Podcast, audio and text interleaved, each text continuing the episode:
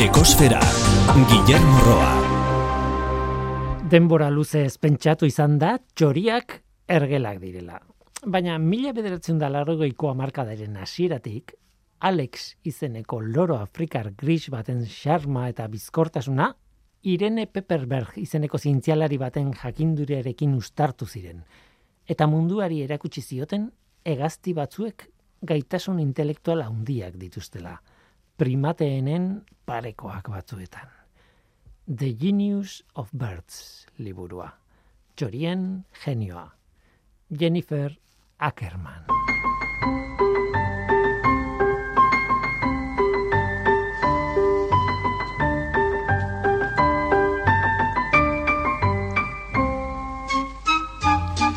Kaixo denoi, ongi etorri ekosferara demagun historio bat kontatzen dizu edala. Demagun gaur egungo kuadrilla bati buruzari naizela hemen, Euskal Herrian.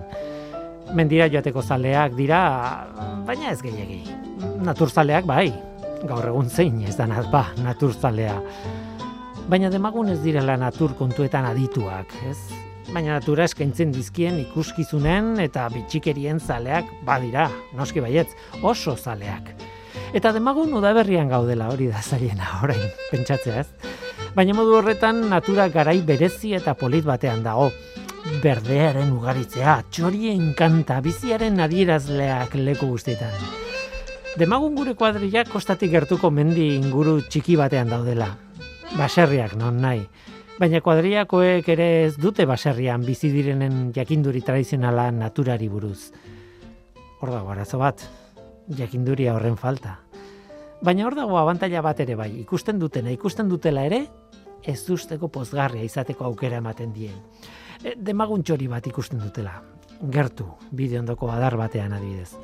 Badakizue, urrutiko txoriak, denak berdinak dira, kolorez behintzat, bai. Gure begiek ez dituzte koloreak oso ondo bere izten urruti daudenean. Urrutiko animalia guztiak arreak dira. Bueno, ardiak enduta. Bueno, eta behiak, Bueno, eta beste batzuk, baina ideia harrapatzen diazue. Urrutiko animaliak, arreak. Hala ere, gure launak gerturatzen direnean, hasten dira kolore gorriak, horiak, berdeak eta urdinak agertzen. Naturak ikuskizun ederra ematen du zure gandik bi metrora dagoenean. Demagun kuadriakoek ikusten dutela, bueno, adar batean pausatutako txori hori, eta ara, begira, ederra da, esaten dute. Eta hurrengo esaldia ulergarri bezain okerra da. Kaiola batetik ies egindako txori bat izango da.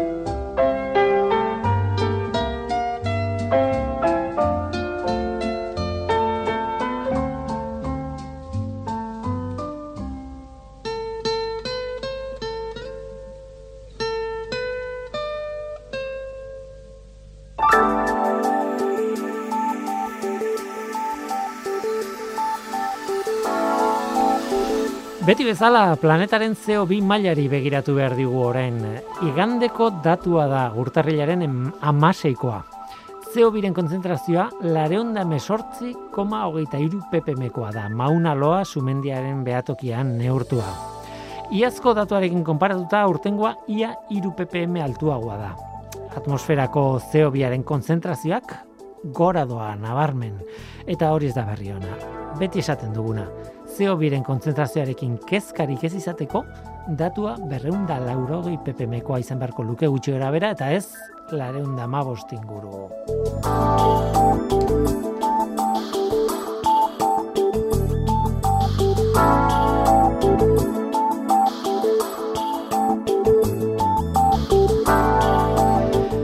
Gaurko saioa ez dantenan aterako, hortaz, saio berezia egingo dugu txoriei buruzko, txori txikiei buruzko saio bat.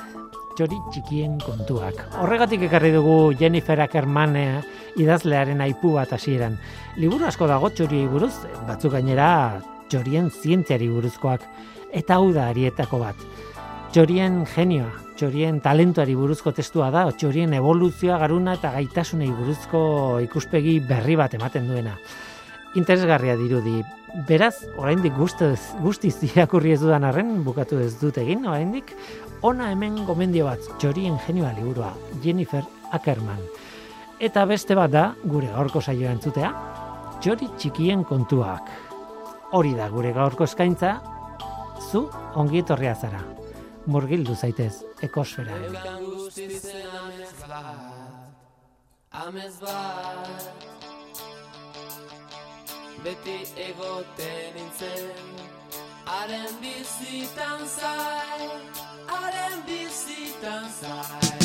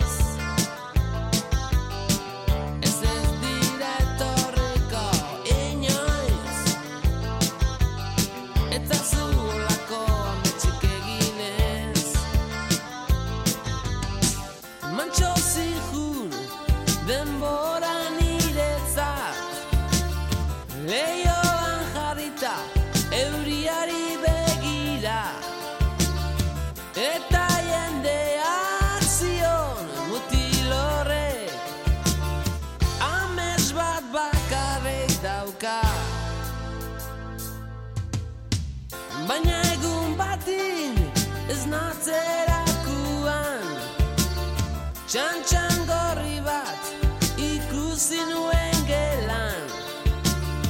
Da gero beste, beste bat tabe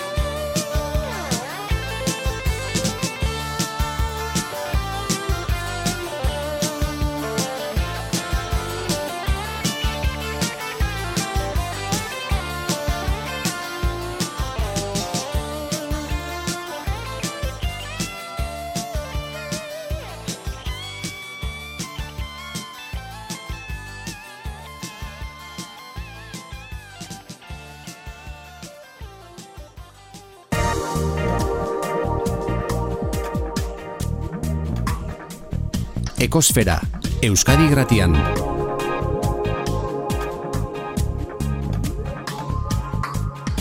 Ekosfera.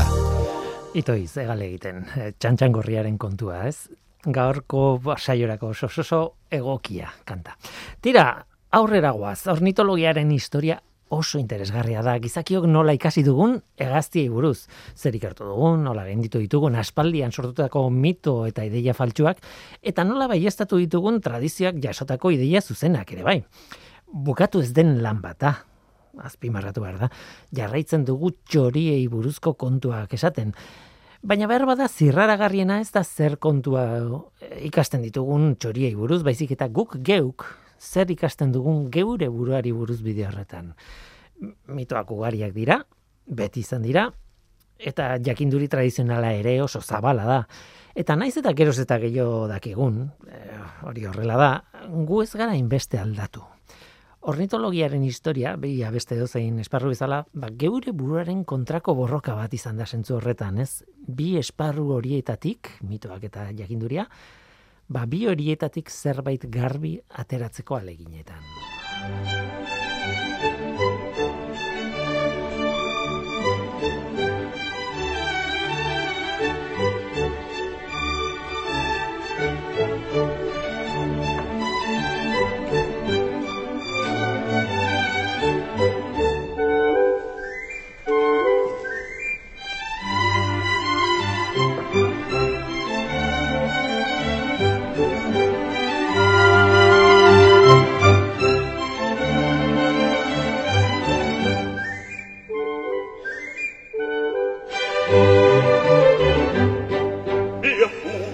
Mozarten flauta magikoa operatik ateatako aria bat da, oso ezaguna gainera, ez? Eh? Pertsonaia papageno da, txorien harrapatzaile bat hain zuzen ere.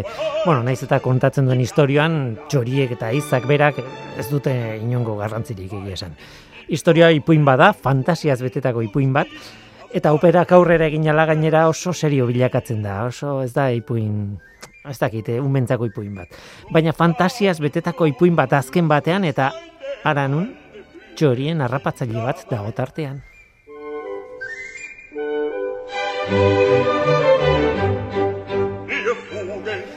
Garai hartan, emesortze garren mendearen bukaeran, gizakiak oso modu ezberdinan ikusten zituen txoriak. Berreun eta gutxi urte geroago orain, zenbat aldatu den gure ikuspuntua, ez da? Ez da une egokia ornitologiaren historian murgiltzeko orain, eta kontaketa sistematiko bat egiteko oso zor luzea izango litzateke, baina flauta magikoaren garaian abiatzen ari zen zientziaren sailkatzeko modu ordenatu hori edo orduan garatzen hasi zen eta mito utxetatik ies egiten hasi ginen gara hartan bueno, ikusteko modu bada behintzat. Noski, urte hietan, ia inorretzen gabetzen lan horretaz. Akademikoen kontu bat zen eta akademiko gutxi batzuen kontu bat gainera. Gure harreman txoriekin, ba horixe, betiko harreman tradizionala zen txoriekin. Hori bai, kulturaren arloan inspirazio handia ziren txoriak. Mozarten flauta magikoan adibidez.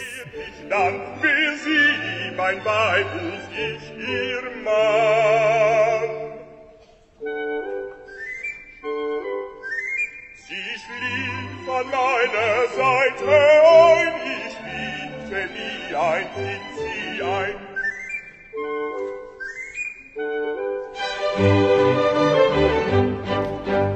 Baina ez nuen hori kontatu nahi. Guaztan, egun urte aurrerago, emeretzi garren mendearen bukaerara, nire aitona jaioz den garaira, gainera. Bitxia bada ere, zientziaren bilakaera eren neurri batean edo bestean traba bat izan zen ornitologiaren garapenerako. Ea, saltzen duen. Arrazoi nagusi bat zen horretarako. Zientzia, laborategi baten barruan egiten zen. Horrela egin behar zen. Hori zan, zientzia, letra hondiz, ez? Sailkapena, azterketa, teorizazioa, Alekin hori ez da bukatu gainera, eh? Horretan ari gara. Gaur egun ere sailkapenak eta teorizazioak egiten dira, baina emeretzigarren mendearen bukaeran hori zen zientzia serioa zeologian, ez zen besterik.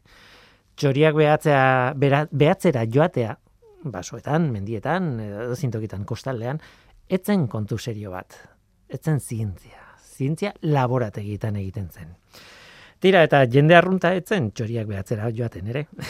Alde batetik askoz kontaktu handiagoa zutelako naturarekin, egaztiekin eta beste animaliekin eta landareekin eta bar. Bueno, eta bestetik egaztien behak eta etzelako. Ez entretenimendu bat, ez da hobi bat, ez da onartutako zerbait. Egaztiak, bueno, inguruan zauden, mm, eta jende arruntak etzuen demorarik, ez gogorik, basoan izkutatzeko eta tokiak behatzeko eta identifikatzeko olakorik etzan egiten are gehiago, ez zegoen ondo ikusita horrelakoetan ibiltzea. Gutxi batzuek bai, txoriak behatzen zituzten, baina haien ospea etzen, nola esan, zentzuzko jendea izatearena. Egia da, testo inguru osoa ez dizuet eman, eiztariak ere baziren, eta haiek ederki identifikatzen zituzten egaztiak, noski baietz. Eta hain zuzen ere, Frederick Selous izeneko iztari ezagun bat zegoen, os. Ba, bere mm, anaiak asmatu zuen nolabait egaztien beaketaren esparroa. Historio polita da, anaia, Edmund Selous, gaur egun frikien taldean salkatuko genuke.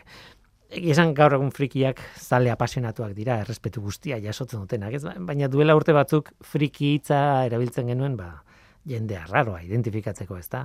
Oso zaletazun arraroak, mm, oso modu arraroan lantzen zuen jendea, ez? Obe biltzea.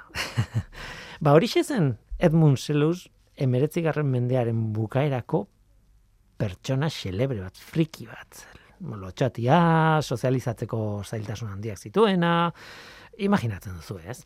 Eta gainera, gainera, txoriak ikustera abiatzen zen pertsona bat. Beraz, friki horrek, berak friki horrek, bueno, e, mila beratzen da batean, liburu bat argitaratu zuen, harritzeko modukoa gara hartan. Bird Watching, egaztien beaketa. Etzen Selousen lendabiziko lan argitaratua, lehenago, urte bat, bi pare, bat urte lehenago, bai, mila sortzion da lauro meretzian, artikulu zientifiko bat argitaratu zuen de zoologist aldizkarian, barkatu. Zataren jokabideari buruz.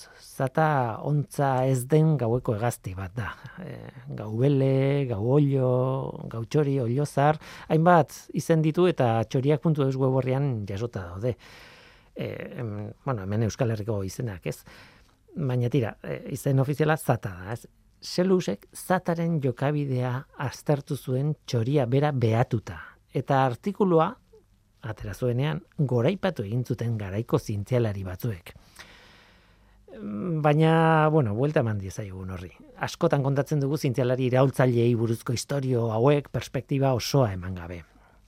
Alegia, Edmund Selous, mm, etzen iraultzailea izan txorien zientzian berean, ez? Hori bai, atari berria iriki zigun, ba, txorien beaketarekin, eta eskertu behar diogu hori, zalantzari gabe. Beaketa asko egin zituen, eta liburu asko argitaratu zituen beaketa horiek kontatzeko. Baina horrek ez du esan nahi zintzialari ona zenik.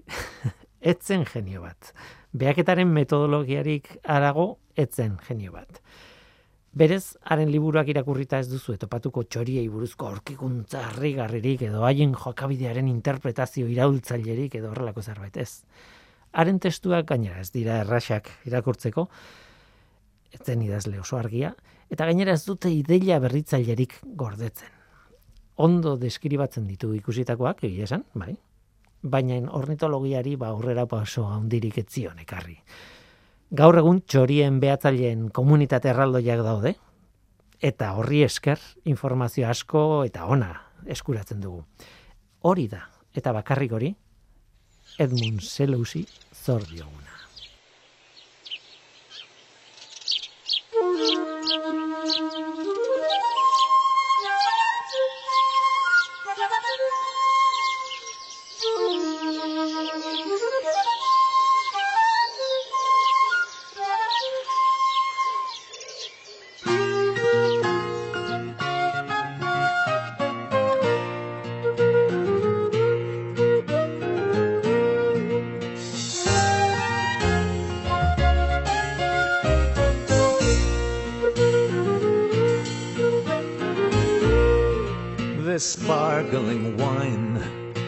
All but empty.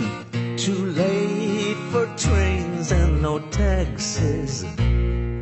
I know the feeling seems all too contrived. There was no master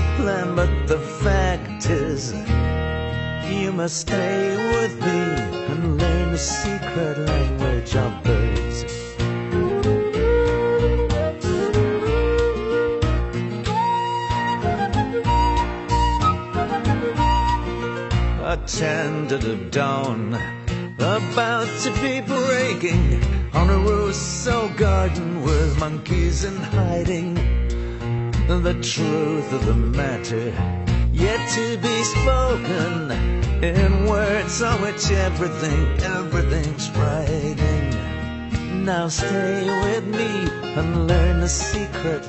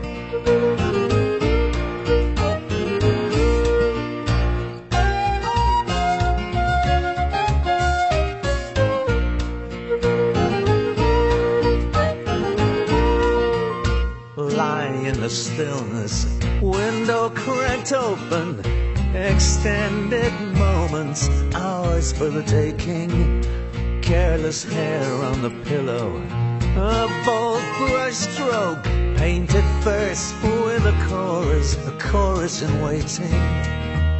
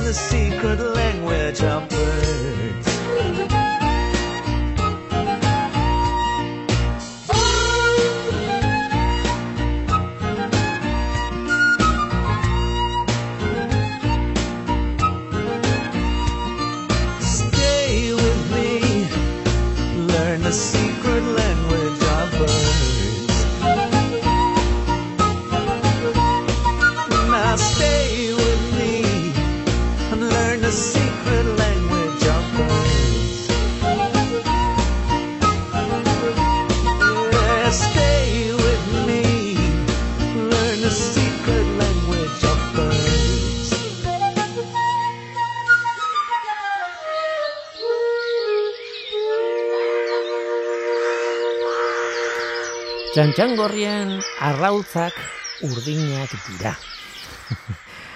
Ezaguna da hori, e- ez dago arazorik horrekin, ez da azkeneko segunduko albiste bat. Nik neuk ez nekien, aitortu behar dizuet, baina ez da, inondik inora ez ezaguna, alderantziz. Ornitologo guztiek dakite. Txantxangorrien arrautzak urdinak dira, eta gai oso interesgarria da.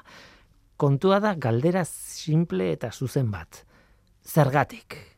Txantxangorrien arrautzak urdina dira zergatik. Ni saiatu naiz erantzuna bilatzen, dokumentatzen saiatu naiz. Eta informazio asko dago egia esan, baina ez dut topatu nik planteatzen dudan galderaren erantzun osoa.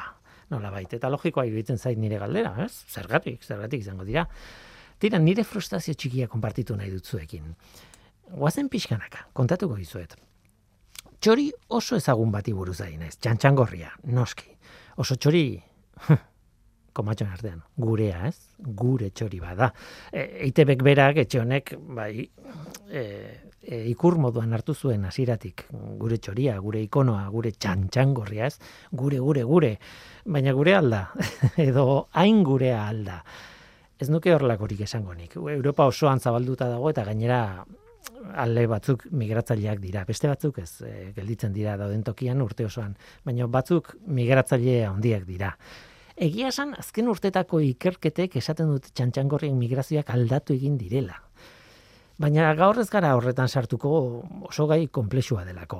Hortik badago e, klima aldaketaren kontua, baina ez da hori bakarrik. E, habitaten azterketa dago eta bueno, beste hainbat kontu daude. Ez gara horretan sartuko behintzat gaur. Gaurkoan txantxangorriari buruz hitz egin behar dugu bestela ere. Txantxangorria eritacus ruecula, hori da izen zientifikoa. Eritacus generoa da, e, badakizue, e, izen zientifikoetan bi izen ematen dira normalean espezie bat adierazteko lehenengoa da generoa, ara ze ze espezie taldeen tan sartuta dauden, eta rubekula da, ba, espezie jakin hori txantxangorria bera, ez? E, duela gutxi arte Okinawako urretxindorra eta beste bat, urretxindor japoniarra, zeuden ere eritakus horren barruan, baina gaur egun larbibora izeneko generoan sartuta daude, eta beraz, txantxangorriaren generoan dagoen espezie bakarra txantxangorria da. Eritakus rubekula. Ni hau dena kontatzen nahi naiz, baina ez naiz. Ez ornitologoa, ez eh, aditua kontu hauetan, ez biologoa, ez ez errez. Beraz, e, iturrietara jo dut, nola ez. E, txoriak puntu eus e, weborrira jo dut, asier sarasuak egiten duen weborri marabilloso horretara. Bueno, batetik, bueno, informazio asko ateratzeko, ez? Batetik izenak aipatzen ditu. Ja, asier sarasuak jasotzen ditu herri bakoitzean edo herri askotan ematen zaion izena. Nik beti da nik txantxangorriari txantxangorri deitu diot, baina e, berak emate ditu beste hainbat aukera. Antxo, antxon papargorri, antxogorri, lepogorri, papargorri, papogorri, txantxako, txantxango, txantxangorri, ni bezala, txindor, eta txotxolongorri izen hori gutxienez ematen ditu hasier sareruak e, e, Euskal Herriko bueno, hainbat okitatik jasotako izenak dira. Eta oso polita kontatzen du txantxangorriaren bueno, mitoa edo kondairak zer dion, ez? Egazti ezaguna esaten du orain e, literalki irakurriko dizuet. Egazti ezaguna. Bere bularralde gorri nahazte zinarekin ar zeineme. Txori potxokoa, sendoa, moko zorrotzekoa, gazteak arreak dira, tantos josiak. Europako hainbat herrialdetan gorde den kondairaren arabera, Jesukristo gurutzean hiltzatuta zegoela txantxangorria laguntzera joan zitzaion, eta kristoren odolarekin kolorestatu zitzaion paparra laranjaz. Arrezkero, egazti maitatua, zaindua eta ia zaindua da Europan. Eizatzen ez dena denetik jaten du batez ere zizar eta mamurroak. Eta lurrean ikusi ditu oi dugu sarri e, janari bila.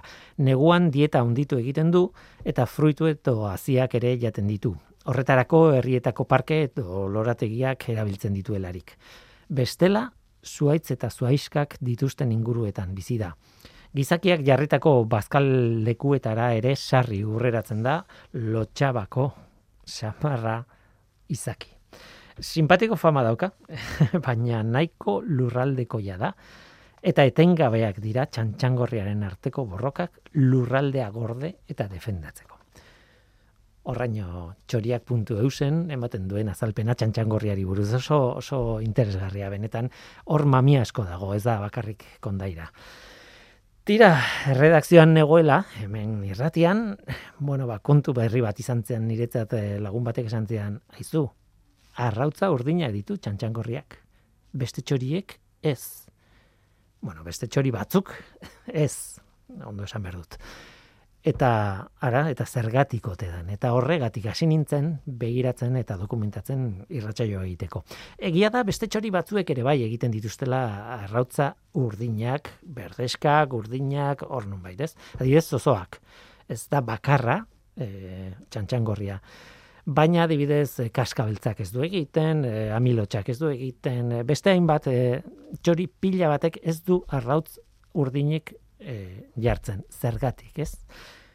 Kolorearen jatorria, ni kimikaria naizela, ba, biliberdina izeneko konposatuan e, molekulan dago.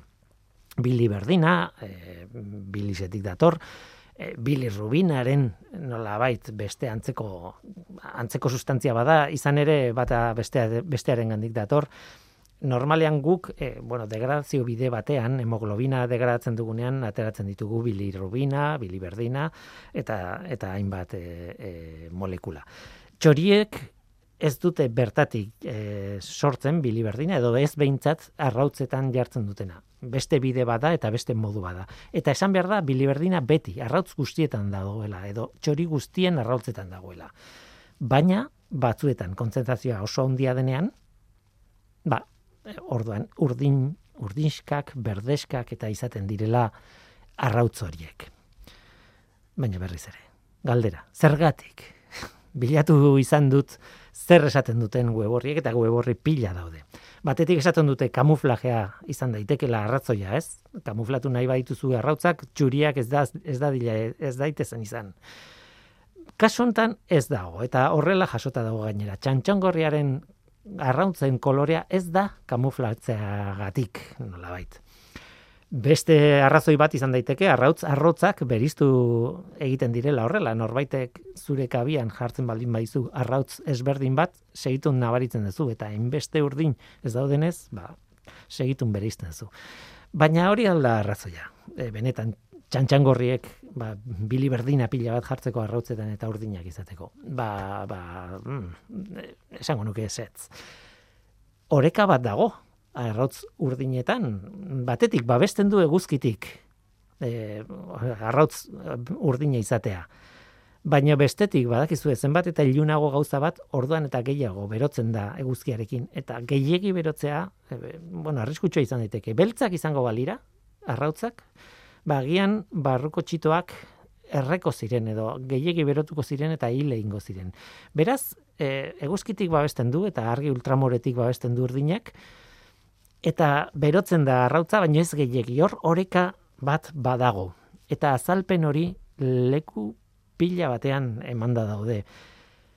Txantxangorriaren arrarentzat gainera, e, arrautzaren koloreak ematen dio ideia bat emearen osasuna nola dagoen. Zenbat eta desdiratxoagoak, brillanteagoak edo urdinagoak izan, arrautza gordoan emearen osasuna hobea da, gutxi gora bera. Orduan hor ere badago arrazoi bat edo, bueno, edo badago ezaugarri bat arraut urdinetan gordeta. Tira, badira ezaugarri pila bat, badira zalpen pila bat, eta esaten duzu, bueno, ulertzen dut zergatik behar bada txantxangorri jartzen dute arrautzak urdinak. Baina orduan, eta hemen dago nere frustazioa, zergatik beste txori batzuek ez dituzte arrautzak urdina jartzen.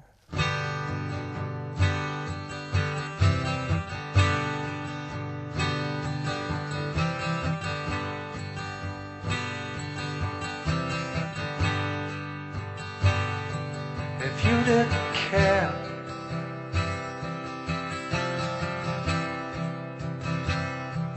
what happened to me.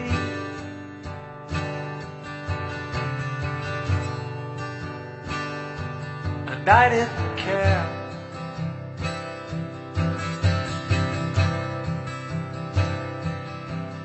But you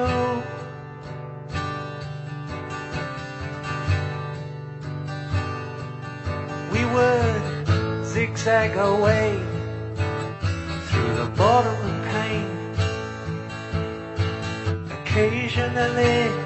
glancing up through the rain, wondering which of the buggers to blame.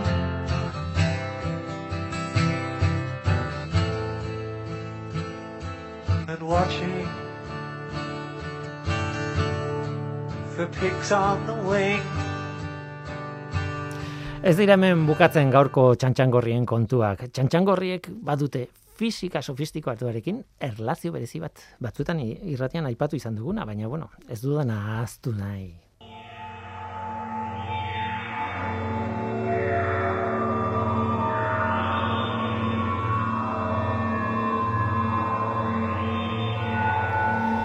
Fisika kuantikoan bada efektu bitxi bat, korapilatze kuantikoa. Zaila da azaltzen zer den eta zaila da ulertzen ere, ez? Baina nolabait eta atomoen eta partikula subatomikoen mundura salto eginda, momentu batez, esan daiteke aukera bat dagoela bi partikula edo atomo elkarri lotzeko modu berezi batean. Ez fizikoki lotuta bata besteari helduta dauden aldetik, ez, ez daude lotuta. Hala.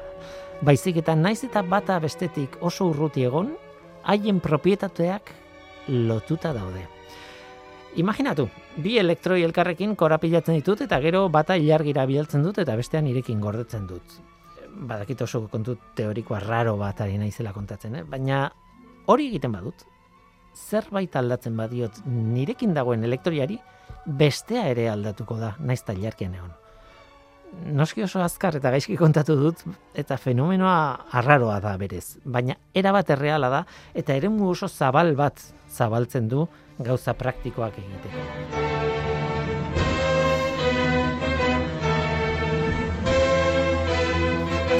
Egia esan, ez naiz sartuko guk izakiok fenomeno hori baliatuta egiten ari garena kontatzera. Baina bai ordea esan behar dut, txantxangorriek erabili egiten dutela fenomeno hori migrazioan laguntzeko.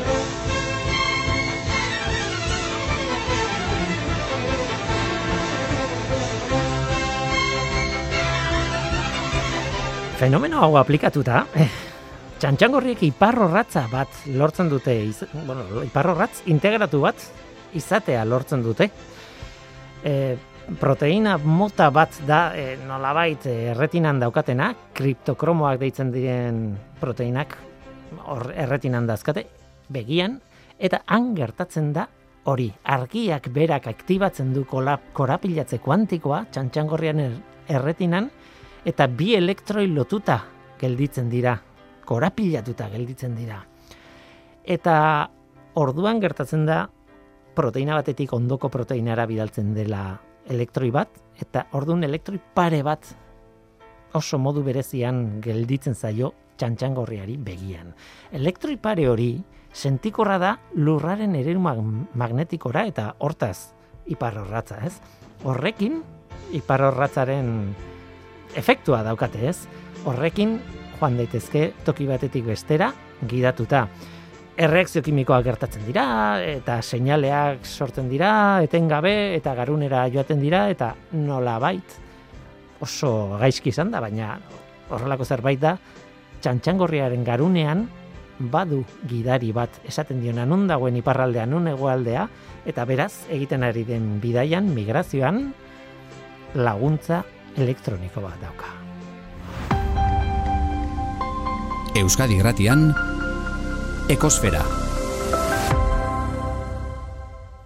Tira, ia programaren bukaeran gaude eta historio txiki bat kontatu behar dizu. Eta oso historia polita. E, beste txori txiki bat aipatu behar du gure parketan eta mendietan oso ohikoa dena.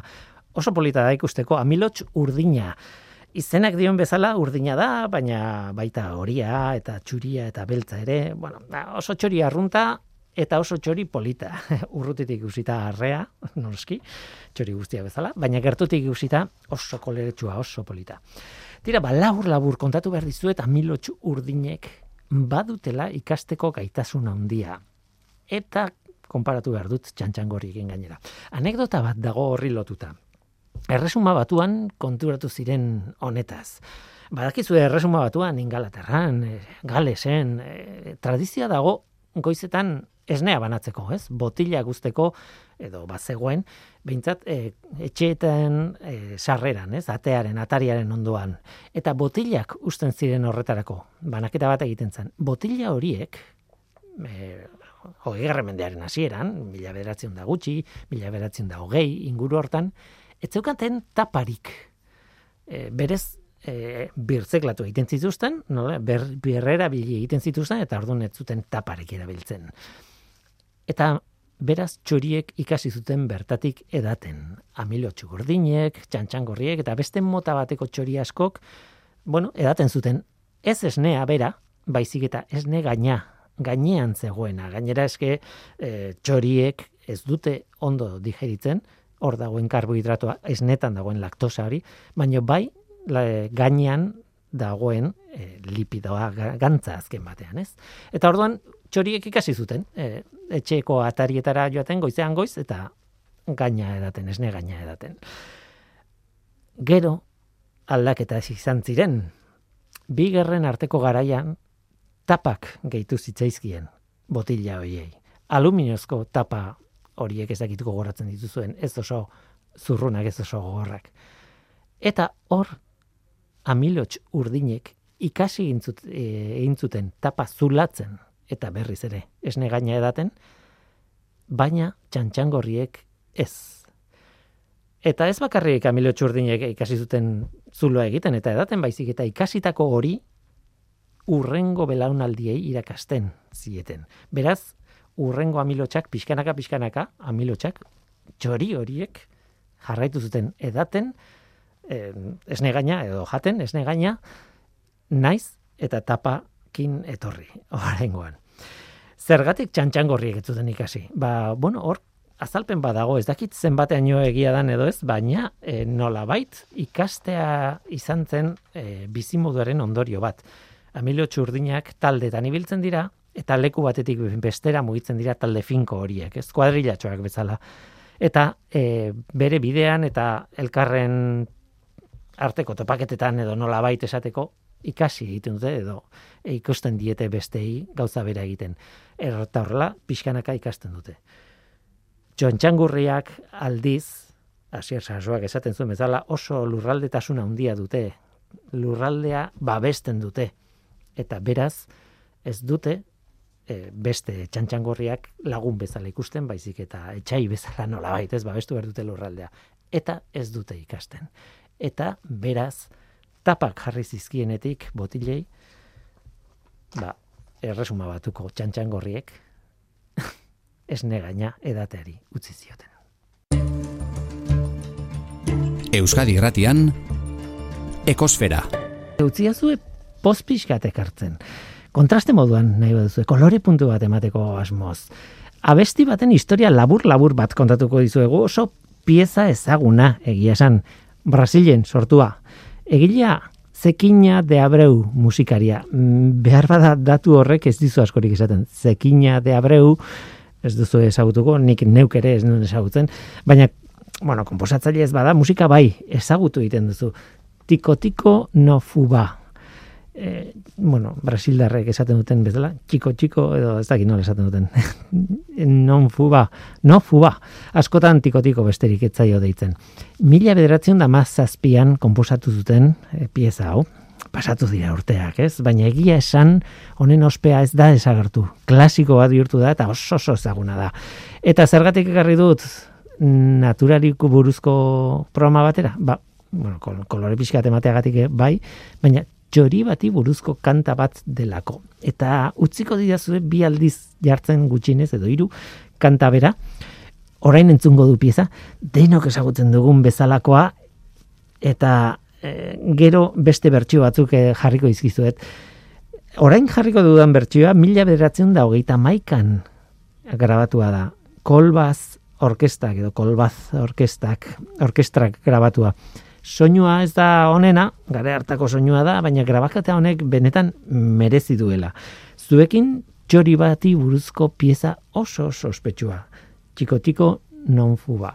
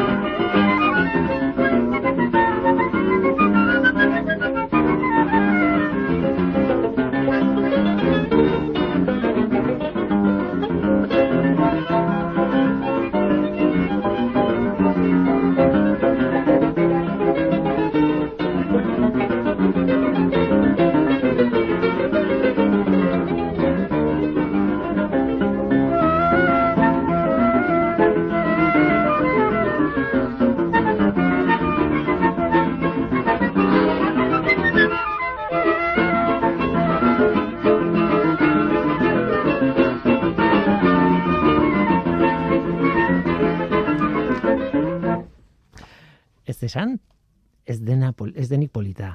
E, egia esan, grabaketa hau teknikoki ez da onena izango, gara hartako soinua badauka, hori bai, aitortu behar da, baina ze polita den, e, nola jotzen duten, ez? Orkesta kolbat izeneko orkestra batek e, joa. Mm, pieza honek hasieran ez zuen izenik. Zekina de Ambreuk, bueno, musikari bat, e, boloak iten zituen, eta bere kontzertutan jo, jo iten zuen, e, musika hau, besterik gabe eta arrakasta izugarria izan zuen. Eta beraz, momentu bat iritsi zen, izena jarri bartzaio. Ez, ezaguna egiten den edo zein musikari, izena jarri bartzaio. Lehen aukera, tikotiko nofarelo izan zen. Txolarrea zaiaren gainean. Baina Ameriko, ea ondo esaten dudan, e, Ameriko Jacomino Kainoto izeneko gitarra jotzaileak izen bera zuen beste kanta bat zeukan. Eta beraz, zekina de Ambreuk, bueno, izena aldatu behar izan zion. Egi esan zekalearen izena aldatu zuen besterik ez, ez? Farelo erabili beharrean, fuba erabili zuen. Txiko txiko non fuba. Beti non esaten dut, eta da, no tiko tiko no fuba. Da, fubaren gainean dagoen tiko tiko hori.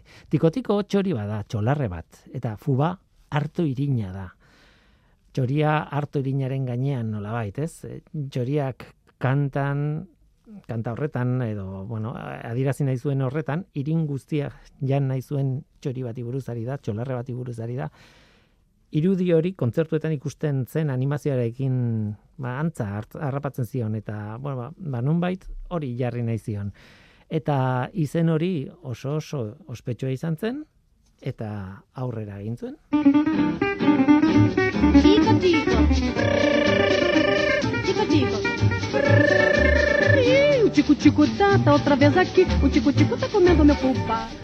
Carmen Miranda egin zuen ezagunatiko-tikoa estatu batuetan eta sekulako arrakasta izan zuen mundu osoan ere bai. Mm, gaur egun ehunka bertsio da ez dakite nik esango nuke, bueno, ez dakit. Ehunka, milaka, ez dakit, milioika bertsio, ez dakit.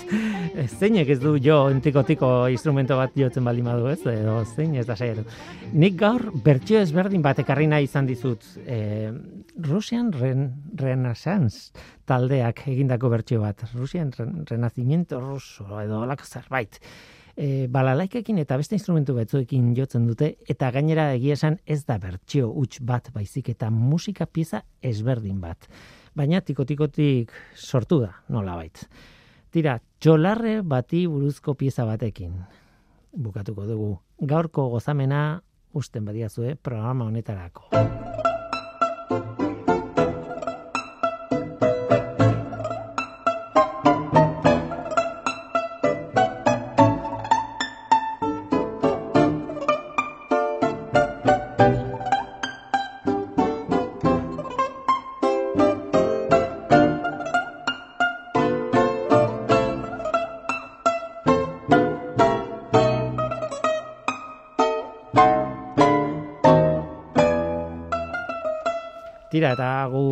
Bagoaz, oraingoz hau izan da dena hemen ekosferan, Mikel Olazabal teknikan eta ni Guillermo Roa mikroan. Aste hona izan, agur!